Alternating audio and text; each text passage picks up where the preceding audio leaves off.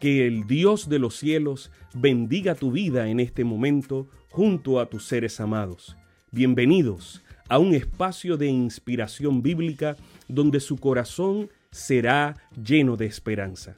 Como un regalo de la Iglesia Adventista del Séptimo Día de King, Texas, compartimos la lectura devocional para adultos correspondiente a este bendecido día. Pablo, reavivado por una pasión. Autor, Pastor Bruno Razo. Que Dios te colme de misericordias en este preciso instante. Oremos.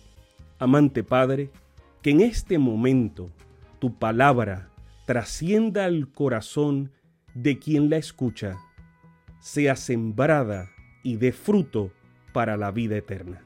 En el nombre de Jesús. Amén. Jueves 16 de diciembre. Acerquémonos. Acerquémonos, pues, con corazón sincero, en plena certidumbre de fe, purificados los corazones de mala conciencia y lavados los cuerpos con agua pura. Hebreos 10:22. El hombre construye muros y abismos. Dios, puentes y caminos. Cristo es el camino. Acercarse es nuestra respuesta a la iniciativa de Dios. Nadie que se acerca recibe migajas o sobrantes. No son monedas las que nos aguardan, sino las abundantes riquezas de la gracia de Dios, de vida y en abundancia. El acercarnos confiadamente no está basado en nuestros méritos, recursos o influencias. La seguridad está anclada en Dios no es por quien soy yo, sino por quien es Él. Debemos recibir la seguridad de que no necesitamos ir al cielo para traer a Jesús junto a nosotros, ni a lo profundo para acercarlo a nuestro lado, porque está a nuestra mano derecha y su ojo siempre sobre nosotros. Es la única forma en que podemos tener confianza en Dios. Esto se encuentra en Hijos e Hijas de Dios, página 29. Nos acercamos por nuestra propia protección y salvación. Dios no envía el mal, pero Dios suelta los vientos y el enemigo hace su obra.